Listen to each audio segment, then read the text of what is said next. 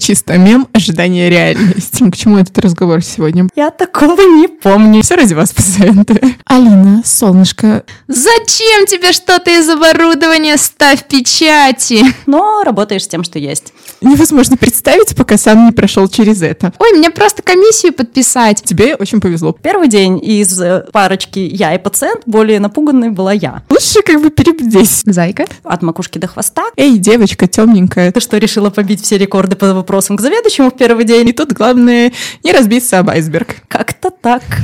У меня было ощущение, что я стою по центру базара. Тебя это пугало? Вторая была Маша, а сегодня Мария Константиновна, и вроде как с этим надо что-то делать. Все, давайте ручку, пойдемте за мной, я вас проведу, все покажу. Лучше не надо.